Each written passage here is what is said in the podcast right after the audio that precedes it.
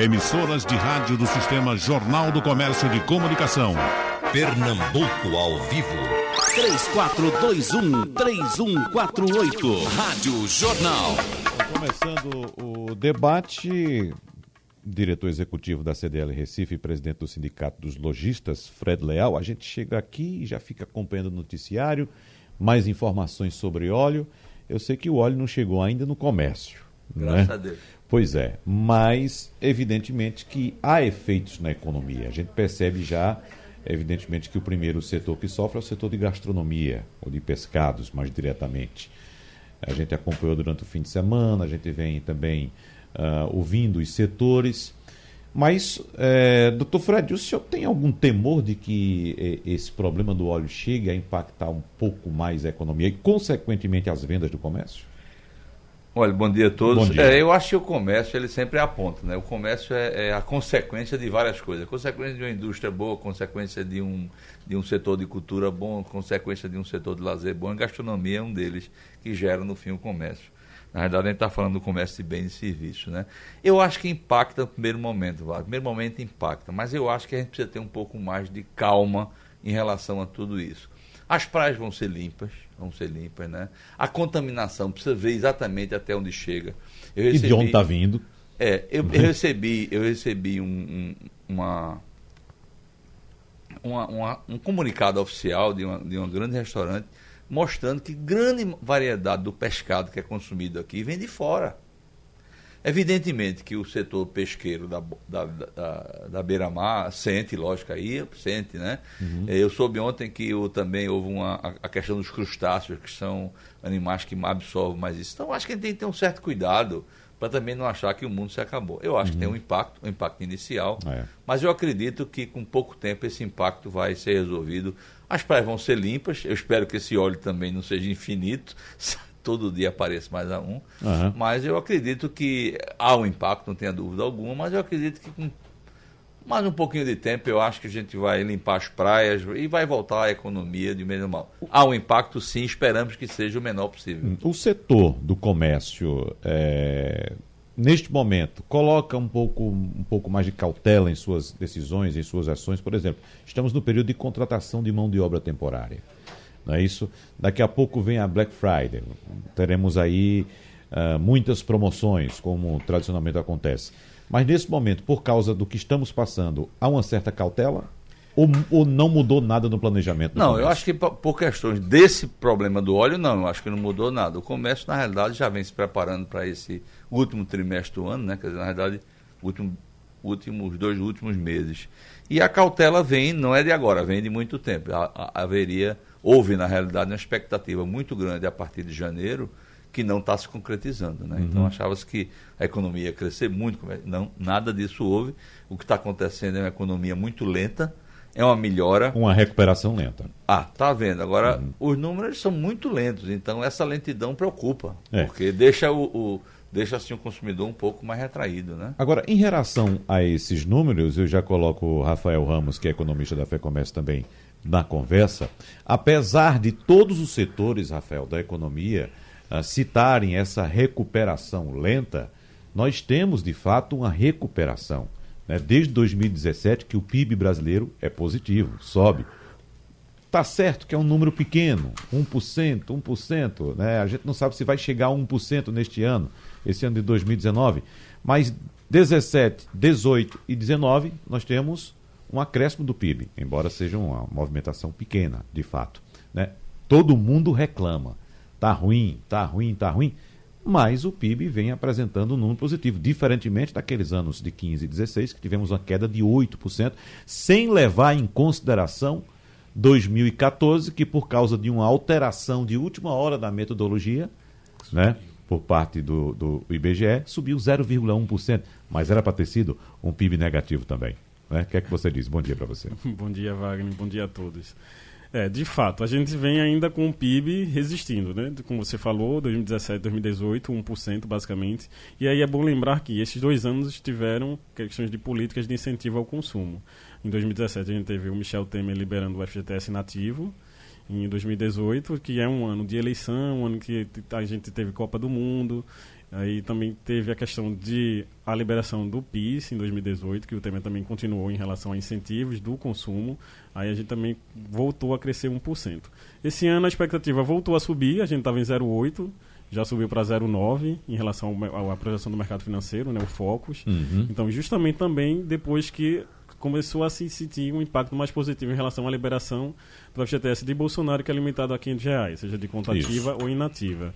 Então, acredito, como o doutor Feder falou, é uma economia que ainda se recupera de maneira lenta, de maneira modesta. Mas toda a política que vem sendo traçada, essa base né, de recuperação, ela está sendo bem traçada. Eu acredito que depois que essa base for bem montada, e é uma base de fato lenta, porque ela é uma base montada em cima de reformas, e aí precisa de fato de uma articulação muito grande né, com a questão de deputados e senadores, é lento mesmo, mas depois que a gente conseguir montar em relação a essa base, a gente vai deslanchar.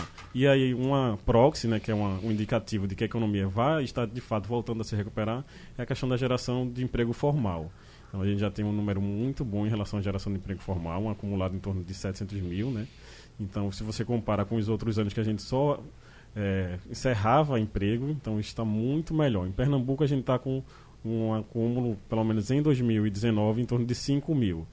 E aí também a gente volta a ficar positivo. Pernambuco de janeiro a agosto ficou negativo, e era negativo em dois dígitos, 10 mil, 12 mil. Então, setembro foi um, um ano que comércio contribuiu, serviço contribuiu e indústria contribuiu. Então a gente já vê que segundo semestre tem indicativo de que a gente de fato vai crescer bem mais do que nos períodos anteriores, pelo menos em relação à geração de emprego. É, agora, em relação a esse quesito emprego, o que, é que a gente pode projetar para o futuro, diretor Fred Leal?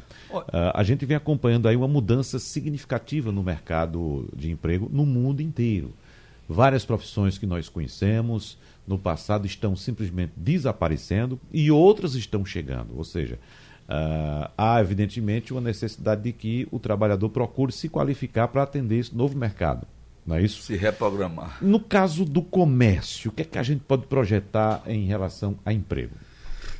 Olha, é, é, como você bem falou, esse fenômeno de emprego é um fenômeno mundial. Né? Nós temos Aham. é, é, sentido um impacto muito grande, porque duas coisas estão provocando essa, esse percentual tão grande de desemprego. Uma é a própria economia, que sofreu recessão desde 2014, e outra é a mudança do mercado de trabalho. Essa mudança é muito violenta, não é só no Aham. comércio, é em todos os setores. Já a famosa indústria 4.0, é o comércio eletrônico entrando para substituir algumas, alguns fatores que do, do tome- comércio tradicional. Então isso é uma coisa irreversível, isso você não tem como não, não, não ser impactado por isso. O que a gente tem que projetar é para frente saber exatamente o que é que, que tipos de, de, de, de profissões elas vão ser plano de futuro. Então hoje tem várias, várias maneiras de se estudar isso. O comércio especificamente, o que acontece é a mão de obra do comércio diminuiu muito. Antigamente que você trabalhava, a recessão e a crise fez isso. O logístico trabalhava com 10 funcionários, outro trabalha com 6. Isso de uma maneira é bom, porque isso é produtividade. Produtividade é o que o mundo pede hoje. Então, houve uma, uma diminuição nessa massa de trabalho, nessa massa de, de gente para o comércio. Eu acho, na minha opinião, ela vai, não vai voltar ao patamar do que era. Porque quando você passa por isso, você, É, hã? você se reprograma. Né? Então, eu acho que a profissão Museu Comércio Eletrônico, a profissão do setor de logística, é um setor que está crescendo. É, enfim, tudo isso eu acho que vai repulsionando. Quer dizer, aquele velho estoquista, vendedor, aquelas profissões, não é que elas vão desaparecer, mas elas vão diminuir a importância dela no setor de comércio. Então acho que é importante a pessoa estar muito olhando para isso. Agora, vendedor vai ter, né? Lógico, Tem que vendedor tem que ter, porque a relação humana é uma coisa que a gente espera que perdure, né? Tá. Não queremos ser, ter robô Então, atendendo a gente. Deixa né? eu entrar nessa questão e vou deixar o e-commerce, ou comércio eletrônico, como o senhor citou, para outro capítulo, porque eu queria saber até que ponto, mesmo o senhor acreditando que o vendedor, a presença do, do a presença humana ali no atendimento, no calor, né, na simpatia, tentando convencer, isso de fato existe e a gente sabe que é muito importante, né, ter um atendimento presencial. Mas a gente acompanha também em outros setores do comércio, por exemplo, no setor de fast food, de alimentação. Já há a presença da automação para a escolha do produto. né, do sanduíche, por exemplo. As lojas, né, Rafael? Principalmente aquelas voltadas mais para o público jovem, que, que vendem sanduíches, por exemplo, você vai lá num painel, não é isso? Não, eu estou dizendo na, na loja física mesmo. Você vai no painel, tem a foto da do sanduíche, tem a foto da bebida que você quer, né? Tem a foto do combo, é, um pacote de, de batata frita, alguma coisa assim, você vai lá, clica, clica lá, coloca seus dados, seu pedido já é, é imediatamente enviado para, para a cozinha da lanchonete e ali já sai. Será que o, o indivíduo não vai chegar a um ponto, eh, diretor Fred Leal, de chegar na loja, eu quero uma calça jeans desse tamanho, eu quero apertando uma telinha, eu quero esse sapato, eu quero esse cinto, eu quero essa bolsa, eu quero essa blusa. É, veja bem, é, isso vai acontecer e já está acontecendo. Existem hoje várias ferramentas em que traz para o consumidor, ele da sua residência, ele define a compra. Ele se informa, ele vê preço. ele- e quando ele chega na loja, ele já chega mais ou menos com o seu objetivo. Então isso já existe. E vai existir na própria loja. Tem lojas já onde você entra, por exemplo, no vestuário para experimentar uma roupa e sai clicando para saber como você está e já escolhe ali sem aprender do vendedor. Então, Aham. essas ferramentas. Porque elas- faz foto, por exemplo, da roupa? Tudo, Aham. tudo, tudo. Hoje você já veste a existe. roupa, tira uma foto e vai ver lá na foto como é que ficou. Não, você fica clicando ali e vai, ela vai vestindo você assim. Sem como você é que- provar, precisa Sem provar. a você provar nada, só virtualmente. Aham. Existe já isso, entendeu? Agora, Já existe no Recife isso? não, a Recife Alguma não, loja em São Paulo já tem, em São, São Paulo Paulo, já tem. Uhum. É, é o comércio, existe já isso, né? Lá pelo, pelo exterior já existe isso e vai chegar aqui agora. Eu espero que isso não elimine. O que eu, o que eu falei anteriormente aí é que isso faz com que aquela mão de obra tradicional ela diminua. Né? Setor de sapatos, por exemplo. Você entrava na sapataria, tinha 20 vendedores na porta. Vai chegar um tempo que você vai ter um painel lá que você vai escolher o seu sapato e o cara só vai pegar para você experimentar. Isso é uma realidade. Ou você de casa, você vai clicando aqui e vai, e vai vendo, só vai na loja para experimentar e levar. Então, essas ferramentas que vai, então não vou mais fazer nenhuma digressão mais, porque é muita coisa que tem para a gente conversar sobre isso, elas estão impactando especificamente o comércio, fazendo com que o comércio tenha que rever as suas, as suas formas de venda. E estratégias comércio, também. Comércio hoje não pode ser só físico, ele tem que ser eletrônico, o comércio tem que estar muito linkado ao consumidor, o comércio hoje tem que ter um database do seu consumidor, saber exatamente o que é que ele quer, como é que ele compra.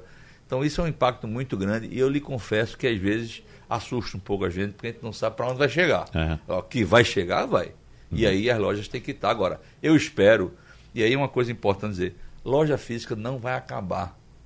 Pelo amor de Deus, a loja vai continuar. Ela vai se rua, transformar, é isso Ela vai dizer. se transformar, ela vai se adaptar ao novo modelo digital. Tá. Deixa eu saber de Rafael, agora, como consumidor, é, eu sou um tanto velhinho, Rafael, e eu ainda sou do tempo em que eu tenho que ir à loja para experimentar um sapato, para experimentar uma calça.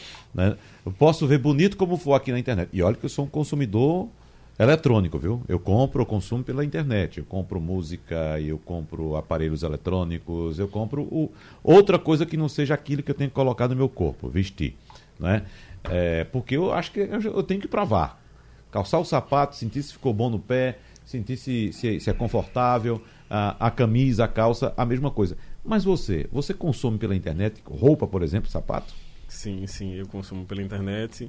E aí a gente vê muito a questão, quando a gente está andando e vê essas tecnologias, até mesmo em shoppings ou em lojas tradicionais, do choque de gerações, né?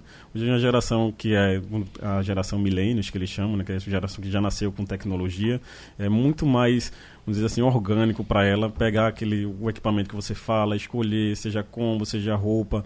Então a gente vê de fato um crescimento muito grande em relação ao e-commerce, justamente porque essa geração, ela não, não, vamos dizer assim, ela não se importa mais de ir até uma loja. Mas existe, se você pega dentro do IBGE a questão do volume de vendas de comércio tradicional e de internet, 90% ainda é comércio tradicional. Então, a 90%. popu- 90%. Então, a população brasileira ainda é uma população que valoriza pessoas, loja. Então, a gente ainda tem um- muita gente que parte para o e-commerce, mas são ainda pessoas muito novas, que têm, às vezes, nem emprego ainda tem, é, geralmente é sustentada pela questão dos pais, então ela ainda não tem autonomia para gerar uma renda e ficar focada na internet. Então, a gente tem- ainda, ainda tem um volume muito grande em, em loja tradicional. Também não acredito que a loja tradicional vai morrer, vai se transformar. E aí a gente já tem lojas que só, são, que só servem para questões de experimentação. Então, você compra pela internet, vai até a loja, experimenta para ver se é aquilo mesmo que você quer e o pedido chega na sua casa. Então acredito que a questão da tecnologia ela vai transformar o comércio tradicional, mas ele ainda vai estar lá vivo, até porque o comércio, acredito que o comércio é rua. Ou seja, o comércio a, não é eletrônico. É, a loja vai funcionar como uma espécie de showroom, é isso?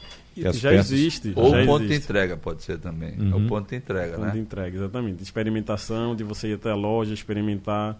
Então, compra pela internet, vai até a loja, ou então compra pela internet e vai buscar na loja. Uhum. Então, você vê que ainda existe essa... essa é, uma coisa importante é que é, o comércio eletrônico, ele veio, mas ele é uma complementação. Existe uma série de, de lojas eletrônicas que estão migrando para a loja física certo? Que são eletrônicas que estão migrando para a loja física. Uhum.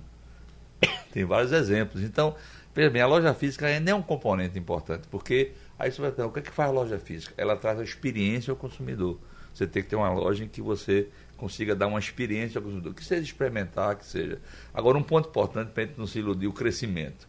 Concordo com o Rafael, o crescimento ainda 10%, acho que esse número é até alto, acho que não chega a tudo isso, mas você sabe qual é o produto que mais vende pela internet? Eu acho que é livro. Roupa. É roupa, roupa. sério? Roupa é o produto uhum. que mais se vende na internet. Que era um maior escândalo. Dez anos atrás você diria, não, mas confecção. Roupa é o produto que mais se vende na internet.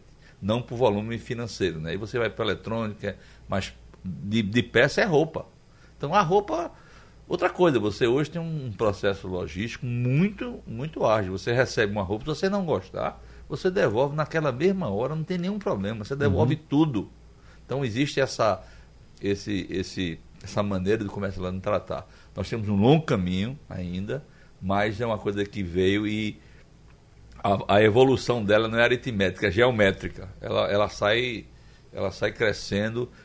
Nós falando aqui do Black Friday, Black Friday cada vez mais, os crescimentos do comércio de Black Friday é 20%, 30% em relação ao ano passado no, no meio eletrônico, né? Porque uhum. o Black Friday. Então, isso é uma tendência, eu acho que é um desafio muito grande para o lojista, para o empresário lojista, é se adaptar a isso. E temos que estar focado nisso. Vai mudar muito e isso impacta tremendamente no nosso negócio, no nosso dia a dia. Tem muitas perguntas já chegando aqui a respeito da nossa conversa. Daqui a pouco eu vou citar os nomes dos ouvintes e, claro, passar para vocês as perguntas que estão chegando aqui também.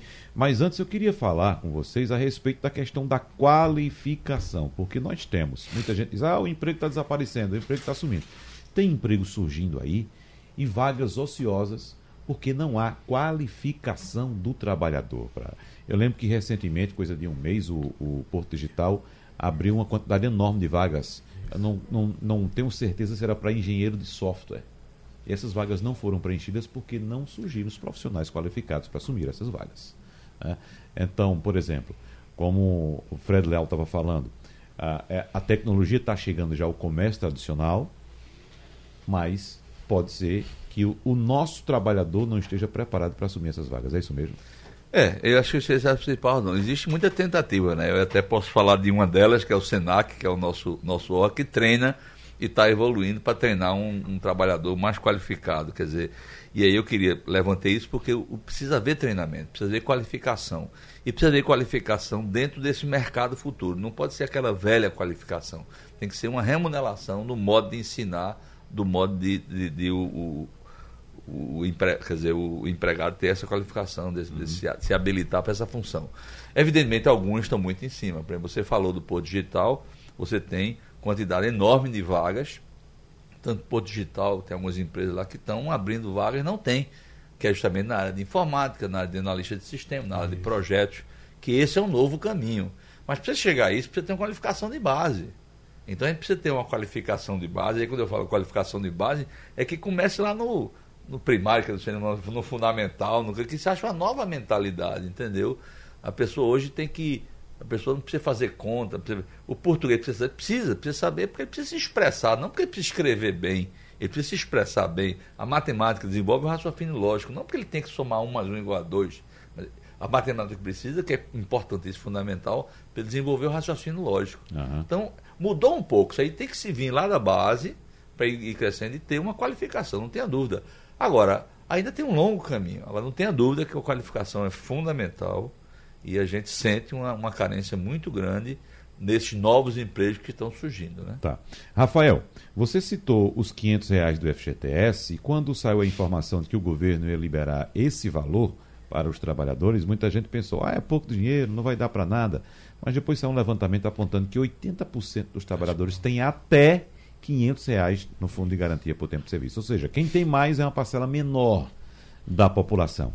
E mesmo apontando que esse valor lá atrás, quando foi informado, era um valor pequeno, está todo mundo de olho nesses 500 reais.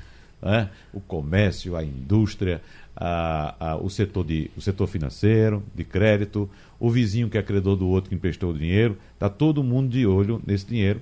E o, o trabalhador, evidentemente, vai ter que definir se vai utilizar esse dinheiro para compras de fim de ano, se vai pagar dívidas ou se vai simplesmente investir em, em, em alguma coisa. Qual a expectativa da FEComércio em relação a esses 500 reais? É, acredito que pelo valor investir vai ser o mais difícil e pela necessidade, principalmente pela questão da taxa de desemprego altíssima que a gente tem, pelo menos no estado, que é a terceira do país, a terceira maior do país, taxa de desemprego. Provavelmente esse valor, acredito que 80 90% desse valor vai se é, traduzir em consumo. Hoje a gente tem uma população que carece de consumo, somente a população mais pobre, e com a oportunidade de ter um, uma injeção dessa, provavelmente vai se desdobrar em consumo. Muita gente falou realmente que o valor era pouco e, como você falou, 80% das contas tinham até esse valor. Então, quando você pega o volume, o montante, é uma injeção de bilhões. Uma injeção de bilhões somada também ao 13º salário, que para o Brasil, uhum. né, em torno de 200 bi. Então você vai ter uma injeção muito grande, pelo menos nesse último semestre, ou, e principalmente no último bimestre, de dinheiro em relação à elevação de poder de consumo dessas famílias. Então o comércio de fato tem que se preparar, porque a gente, diferente dos outros anos, é, querendo ou não, existe uma, uma perspectiva bem mais positiva em relação à economia e a gente vem gerando, mesmo que de maneira lenta, empregos, seja informal ou formal. Então você está dando, pelo menos a essas pessoas, uma perspectiva mais positiva. Então isso provavelmente vai se desdobrar em um maior nível de consumo. Uhum, certo. Agora, qual a expectativa, aliás, a, a, a FEComércio tem algum levantamento em relação à forma de pagamento ou modalidade de pagamento que o, o consumidor está tá preferindo hoje e para este final de ano também? Porque eu faço essa pergunta, Rafael, porque eu tenho conversado com empresários, proprietários, por exemplo, de restaurantes, e eles apontam um crescimento muito grande da opção de pagamento em débito uhum. ou espécie. A gente sabe muito bem que é, na década passada houve uma explosão de crédito no Brasil. Então, era crédito de toda natureza, inclusive do próprio cartão de crédito. E aí causa aquela sensação de riqueza, você está com o, o dinheirinho de plástico na mão ali, né? Comprando, comprando, comprando, às vezes sem controle. E depois que a bolha estourou, todo mundo voltou-se à realidade e agora está fazendo contas uh, mais, digamos, mais constantes em relação ao dinheiro que possui. Uh, no comércio local, a gente já observa também essa mudança de hábito ou ainda o consumidor procura muito comprar no crédito? É, essa, essa pergunta ela é contemplada na nossa pesquisa. Nossa pesquisa ainda vai entrar em campo, que é justamente a pesquisa de fim de ano. Mas quando eu pego o retrospecto, se a gente pega aqui em Pernambuco até 2014, o principal meio de pagamento 2014 2015, o principal meio de pagamento é do crédito. E é como cartão você, de cartão crédito. de crédito. E aí, como você falou, a gente tinha em abundância em relação a crédito para a população. Uhum. Quando a gente chega em 2016 principalmente, que foi a, a gente passou pela crise de 2015, as pessoas Isso. começaram a acordar em 2016.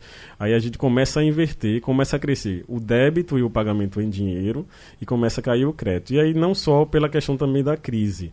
A gente também tem a questão de uma maior bancarização das famílias e aí tá em relação também às próprias fintechs, né, a questão da inovação no setor financeiro e aí consegue englobar uma, uma população maior que os grandes bancos não queriam, deixavam à margem, então essa população Isso. começa a ser é, englobada em relação à bancarização e aí começa a se utilizar mais débito também, a própria população. Tem a questão da própria violência também, que leva as pessoas a utilizar menos dinheiro, pelo menos na carteira, e tentar utilizar mais o dinheiro digital. E como você falou, a questão do endividamento também. Muita gente teve é, ficou inadimplente, teve a questão de perder crédito e aí também foi obrigado a utilizar mais o dinheiro e ter uma conta mais equilibrada. Uhum. E, e, esse, esse, esse hábito mudando dessa forma, Fred Leal, pagando em dinheiro, pagando no débito, de certa forma, pode vir a beneficiar o próprio consumidor, porque ali reduz os custos também do, do no caso do comerciante. É, mas isso é, uma coisa de momento. Eu acho que o dinheiro papel, a tendência dele é mundial, ele vai acabar. Aham. É, aqui a gente ainda tem um dinheiro de papel muito.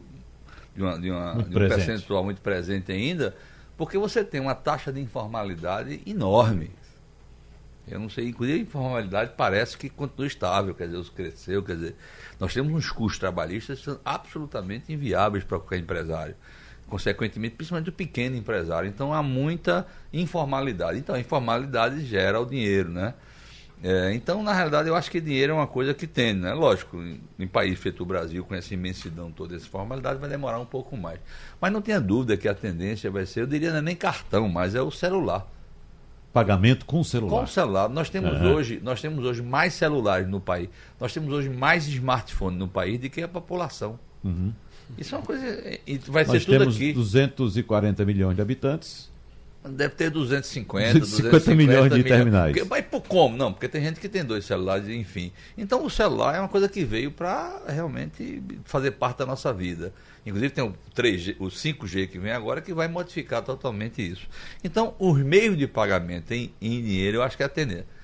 Quanto tempo vai demorar, eu não tenho bola de cristal, mas a tendência é que ele cada vez mais. É, o, o dinheiro, quando o senhor fala, acredito É o dinheiro papel. O dinheiro papel. Papel. Isso aí diminui. Diminui. Aí você vai ter. Pagamento O digital vai crescer muito através. Hoje tem o cartão, mas, mas esse- que é na forma de débito. na forma de débito ou crédito com o com o, é, Com o aparelho celular. com o aparelho celular então isso é uma coisa uma tendência não e tem agora querendo só para curiosidade tem o tem um facial agora né na China você paga pelo facial Exatamente. você bota o rosto e É, paga Sou eu mesmo, pode cobrar. você pode cobrar. Então, Aham. quer dizer, essas evoluções, evidentemente, tem um prazo, né? O Brasil é muito grande, o Brasil tem uns problemas, mas não tenha dúvida que vai. Então, eu acho que o crédito, o cartão de crédito, a forma de. Eu, eu, os meios de pagamento. Rafael citou as fintechs, né? As fintechs é uma coisa que veio, que vem aí para dar uma revolução no mercado financeiro. Espero que dê. Muito concentrado na mão de cinco É, bancos. Então, é. as fintechs vêm por aí. O cartão de crédito ainda é um negócio muito caro, né? tanto o percentual para o lojista como é, o juro de inadimplência é um, é um verdadeiro absurdo, né? um verdadeiro absurdo. Isso vai ter que lentamente acabar. Nós, possivelmente, próxima semana, não sei quando é que o Copom vai, vai Hoje? se É reunir. hoje. É hoje, é? Hoje. Hoje vai tá cair saindo aí. 5, nós vamos ter. Vai cair possivelmente, 0,5 de novo hoje. Até, até o fim do ano, nós vamos ter o menor juro da história do país. Quer dizer, Já isso- estamos no menor da história. eu sei né? que na ponta ainda é muito caro, mas a tendência é que aos poucos isso vai melhorando. É, isso é muito importante. hoje- Varejo, o crédito é fundamental para o varejo. Falar nisso, Rafael, qual a sua aposta para a decisão do Copom hoje? Eu acho que cai 0,5. 0,5. Estamos em 5,5. E vai Vamos para 5. Isso. Dezembro a gente chega a quanto? 4,5? Acredito que sim. 4,5 também. É, e aí um dos, um dos maiores incentivos a essa redução de taxa de juros é de fato que o consumo ainda não engrenou. Então, a gente ainda tem uma população que está com marcha lenta em relação ao consumo, a gente ainda tem um desaquecimento muito grande e isso dá margem para que o banco ainda continue fazendo com que os juros caia, beneficiando a questão de investimento, porque aí você vai mudar o incentivo. O empresário que tem investimento alocado em investimento financeiro começa a remunerar menos, então ele vai ter que pegar esse dinheiro para render mais, ele vai ter que alocar em investimentos mais físicos. Então, essa é a questão do, do Banco Central. Ele quer que você tire o dinheiro de investimentos financeiros, porque ele está reduzindo cada vez mais o seu lucro, né, o ganho, para você alocar em investimentos físicos e aí fazer com que a taxa de investimento do país cresça, você gere emprego e gere muito mais velocidade na questão do crescimento econômico. E aí uma coisa importante em relação a crédito, quando a gente pega os estados que têm a questão do crédito em relação ao PIB, Pernambuco tem em torno de 46, é a proporção crédito-PIB. Se você for para Santa Catarina, que hoje é um estado que está na ponta em relação à recuperação econômica, é mais de 55%. Então você vê como o crédito para, um crédito direcionado para empresários e também, também para a população é importante em relação ao crescimento econômico. Não. E, e o crédito, uma coisa, só complementando, Rafael, concordo com o que você falou, é, nós temos ainda um relacionamento do crédito em relação ao PIB muito baixo, se você pegar outras economias mais maduras, os Estados Unidos, Europa e tal. Mas a gente precisa entender que o crédito aqui é muito caro. Isso. Se eu estiver falando você de 1% ao mês, 1%, olha, vamos lá, 2%, é caríssimo. É muito caro. É muito caro o crédito ainda. Então, é, ah, mas vamos dar crédito. Se der muito crédito, a população é por quê? Aí você tem várias razões, quer dizer, tem uma série de razões, inclusive a- o aspecto de concentração bancária, tem um aspecto da dívida do governo, é, a dívida interna do governo, que faz com que você mantenha essa taxa. Agora, isso está melhorando. Isso é uma notícia boa, é que os famosos rentistas, né, o jeito que vivia de renda, de coisa, vão acabar. Os fundos. Quer dizer, hoje você, para ter um rendimento. Então, isso, esse dinheiro, Rafael falou bem, esse dinheiro todo vai migrar, espero, para atividades produtivas, para o pequeno empresário, para o empreendedorismo. Isso, isso sim é uma economia sadia. Uhum. Isso aí eu acho que é uma coisa importante. Que a gente, agora, é lento, a gente tem que ter paciência. Eu concordo também com o Rafael que o caminho está certo. Né? Então, ainda meio. A gente ainda está empurrando, às vezes, uma roda meia quadrada, mas está É, indo. Está é, indo para frente. Exatamente. Pouquinho, Tá pouquinho, mas É. est- estamos indo. E nesse pouquinho, pouquinho, vai muita gente ficar no meio do caminho, né? Então o empresário tem que ter cuidado para não ser ele. É. Agora, Rafael, em relação a esse crédito caro, é, nós temos no Brasil hoje, apesar da redução da taxa de juros, nós temos ainda um spread bancário extremamente alto. Só explicando para o nosso ouvinte, spread é a diferença entre o dinheiro que ele paga e o dinheiro que ele cobra. né? Quando você coloca seu dinheiro aplicado no banco, vamos supor numa, numa aplicação tradicional como a poupança, você vai ter menos de 0,4%, né? Não, menos de, é isso mesmo, né? Menos É. 0,4% de rendimento. Não é isso? Isso. Aí você vai pedir o dinheiro emprestado, o banco te cobra, se for no cheque especial, 8%. Né? Se for um crédito pessoal, em torno de 4%. Né? Então, o que é spread? A diferença do que ele cobra e o que, do que ele lhe paga. Isso. Então, se a gente pudesse reduzir esse spread, e o que é que é preciso fazer para reduzir esse spread, hein, Rafael? É, a gente. É muito importante essa pergunta, porque a gente teve dois momentos. Quando no governo Dilma se verificou a necessidade de reduzir esse spread, a Dilma tentou, através dos bancos públicos, forçando é, Banco do Brasil e Caixa a reduzir os juros para que os outros bancos seguissem. É, foi muito criticado, até porque foi uma intervenção em relação ao setor financeiro. E aí, quando o Temer saiu e, e assumiu o ILAN, né, em relação ao Banco Central, aí ele teve uma sacada que eu acredito ser mais digo mais inteligente, mas mais positiva, que foi justamente o fomento das fintechs. E aí ele quer abaixar esses juros, fomentando a competição. A gente tem hoje 80% do crédito do país concentrado nos cinco maiores bancos. Né? Então, você começando a fomentar as fintechs que vêm com um modelo de negócio muito mais barato do que esses bancos tradicionais, em relação a não ter taxa, não ter tarifa, seja de transferência, seja de conta. Então, você atrai esse consumidor para essas fintechs e aí os bancos maiores começam a rever em relação até a própria questão de, de custo em relação a crédito, porque ele começa a perder espaço.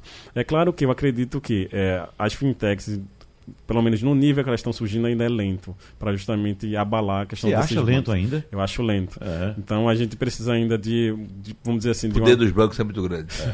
de uma menor burocratização em relação ao mercado financeiro, justamente para fomentar a competição em relação a crédito, e aí você vai conseguir ter um impacto muito grande puxando esse custo para baixo. Deixa eu só lembrar para o nosso ouvinte que fintechs são os bancos digitais que Isso. estão surgindo. E Então, outros meios de crédito, né? Fintech é banco digital, Isso, é banco empréstimo, é empréstimo direto pessoa a pessoa, é uma Exatamente. série de, de- de- Então, os custos são bem menores. Bem menores, né? Alguns próximos de zero, inclusive. Isso. Vamos falar um pouco a respeito. Tem tantas perguntas chegando aqui, rapaz.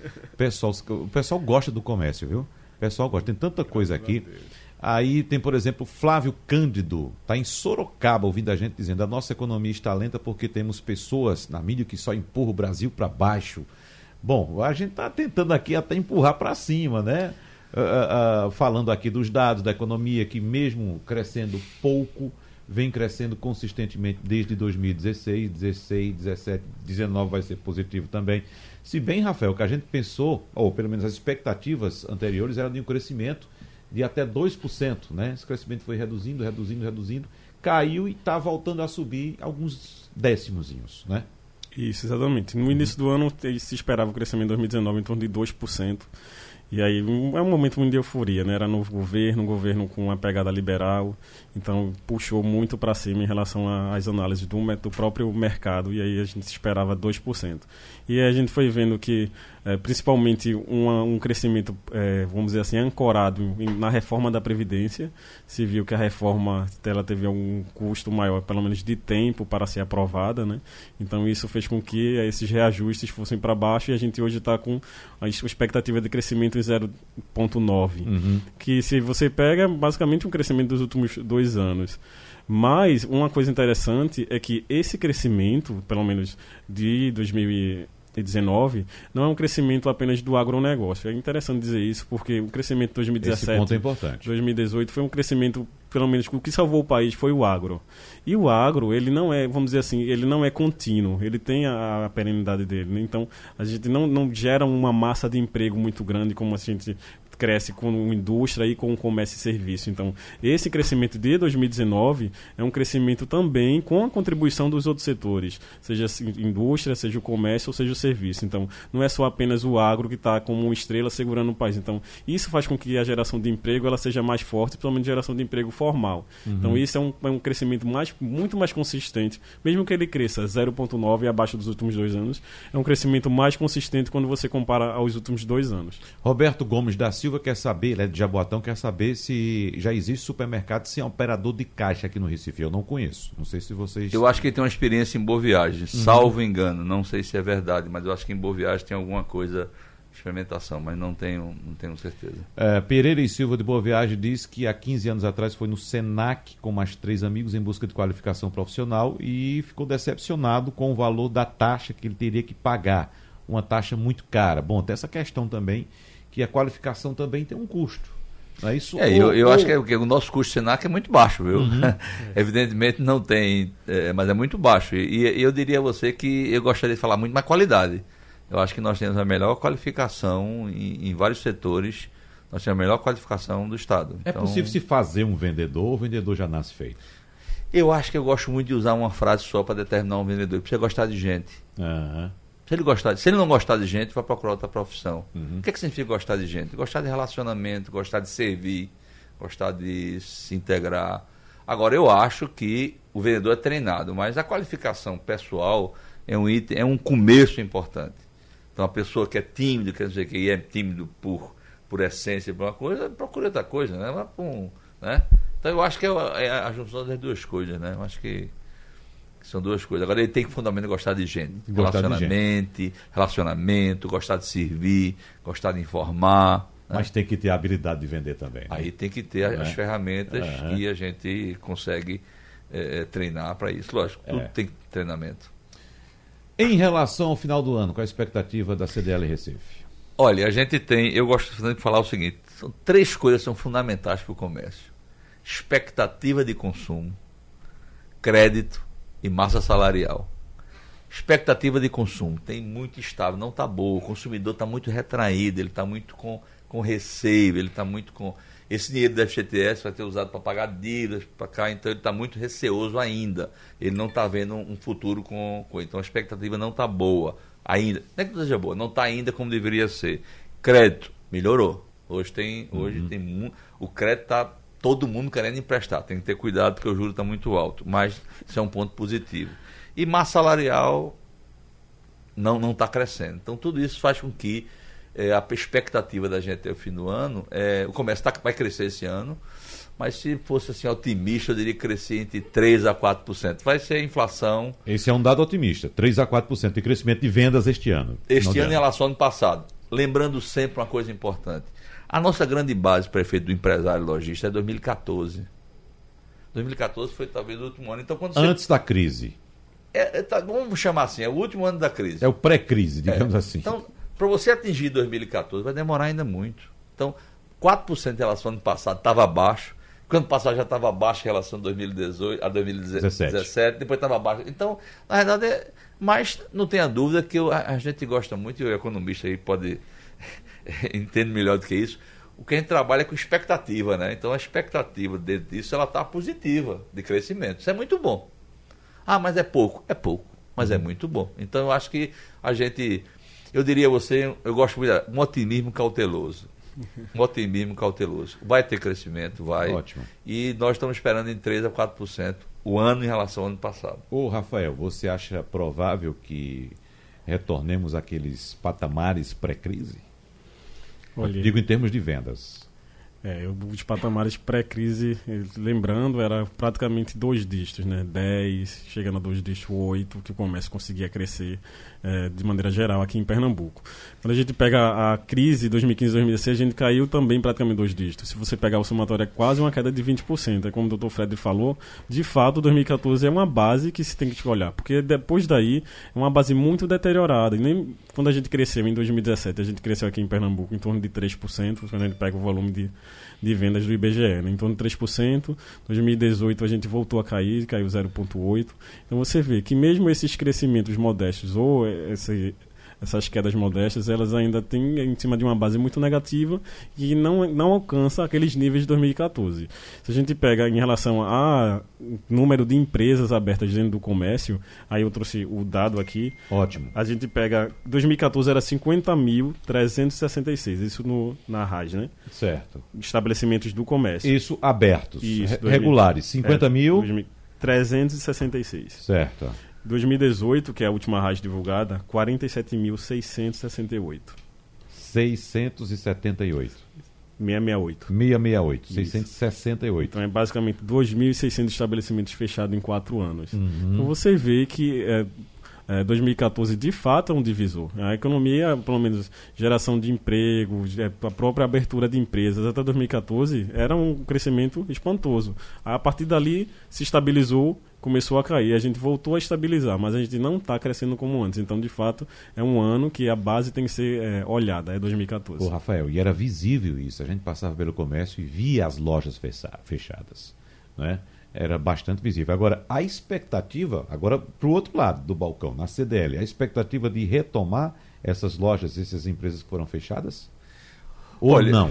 Não, veja bem, eu acho que os empregos, a nível do que era antes, a gente não tem essa expectativa. Eu estou falando que- ah, do, é, do ponto de vista do empreendedor, do empreendimento em si. Não, o que não- empreendimento retorna, mesmo com uma forma diferente de Ah, empregabilidade? sim, com certeza. A economia retomando, o empreendimento retomar, as lojas de rua vão retomar, né? A gente tem uma preocupação muito grande pelo centro do Recife. Nós hoje estamos fazendo, nós vamos fazer em dezembro uma campanha muito grande, Natal premiado, que vai impactar muito. E a partir, as lojas, a partir do dia 15 de novembro, as lojas vão estar abertas no centro do Recife até o fim do ano. Domingo a domingo. De- a partir do dia 15, feriado, domingo, até o, até o dia 31 vão estar abertos. Só fecha dia 25, evidentemente. Uhum. Tanto as lojas do centro como as lojas de shopping, etc., que já são abertas. Mas nós vamos fazer uma grande campanha. E nós vamos ter uma grande campanha Natal premiado que vai impactar muito as lojas. Tudo isso faz com que a gente tenha um, é, aquele otimismo que as coisas melhorem. Eu acho que não volta o emprego, não volta ao nível que era, não, porque as coisas mudaram. O tipo de emprego mudou. Mas eu acho que o empreendedor, sentindo mais segurança, ele volta de outra forma, né? Eu estava vendo né, a quantidade de empreendedores de, de startups, dessas lojas virtuais, é impressionante, é uma quantidade enorme. Nós temos visto eventos, feito o Hack Play agora que eu vi lá no, no- no- no- Nós tivemos, inclusive, o sistema teve, através do SES, do SES teve presente, que teve agora, quer dizer, você vê uma ebulição notípica, aquele modelo tradicional, aquilo ali já era. A gente, como falei, as lojas. Agora vai, vai acontecer, vai ter abertura de novas lojas, eu acho que. E a gente tem uma preocupação muito grande, temos feito um esforço grande em parceria com a prefeitura, que é a revitalização do centro. É um setor que a gente se preocupa, que é um setor onde o, o- comércio é muito ainda, muito importante. Então, É, gente- agora, para a reabertura dessas lojas, é preciso que o Brasil repense a forma como trata o empreendedor. não é? principalmente o micro. Porque- exatamente, porque os custos são enormes. Você imagina, ah, ah, acredito que nosso ouvinte, a maior parte, não tem a noção do que significa o custo de se abrir um empreendimento pequeno. Uma lojinha no centro da cidade. Você pagar aluguel, você vai fazer uma reforma daquele espaço, né? mobiliar como você quer. Licença da É, prefeitura. Licença de prefeitura, Bombeiro. licença de bombeiro, né? Ah, ah, o que vem mais? Aí vem impostos, IPTU, né? O- o- os impostos que tem que pagar, ISS, ICMS. Então, tudo isso vai para uma cesta de custos, que é uma responsabilidade muito grande que todo empreendedor tem, desde o pequeno até o maior. É, e a nossa acreditar muito esse vendedor pequeno. É por isso que é, é, o governo fez uma, uma, uma, uma lei de liberação econômica que, sem querer entrar muito em detalhes, mas absorve algumas, contempla algumas, algumas desses problemas que você falou. Mas há, há muito caminho. Eu diria até o seguinte, sendo mais radical, o jeito que é empreendedor de início pequeno, devia pagar nada. Esse cara é um herói, esse cara está dando emprego, esse cara está dando movimentação. Deixa ele um, dois anos sem pagar nada, deixa ele lá.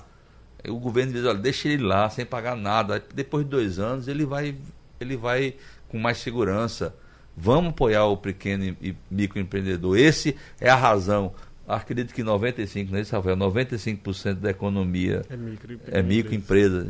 Esse é o fator de crescimento de, que precisa ser muito fortalecido. E são essas microempresas que surgiram, inclusive, nesse período pós-crise, que retomaram o emprego no Brasil. Não é, Rafael?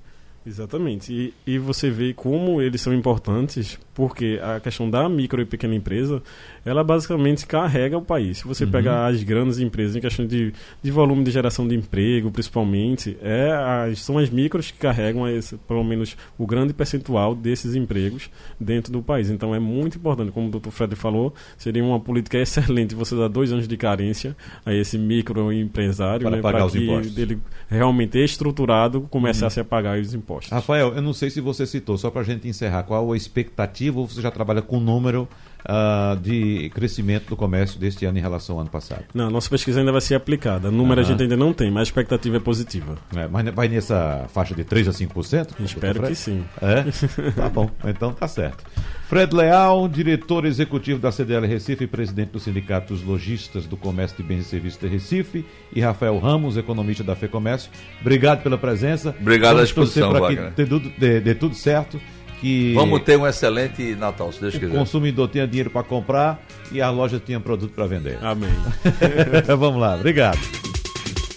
Sugestão ou comentário sobre o programa que você acaba de ouvir, envie para o e-mail ouvinte@radiojornal.com.br ou para o endereço Rua do Lima 250, Santo Amaro, Recife, Pernambuco.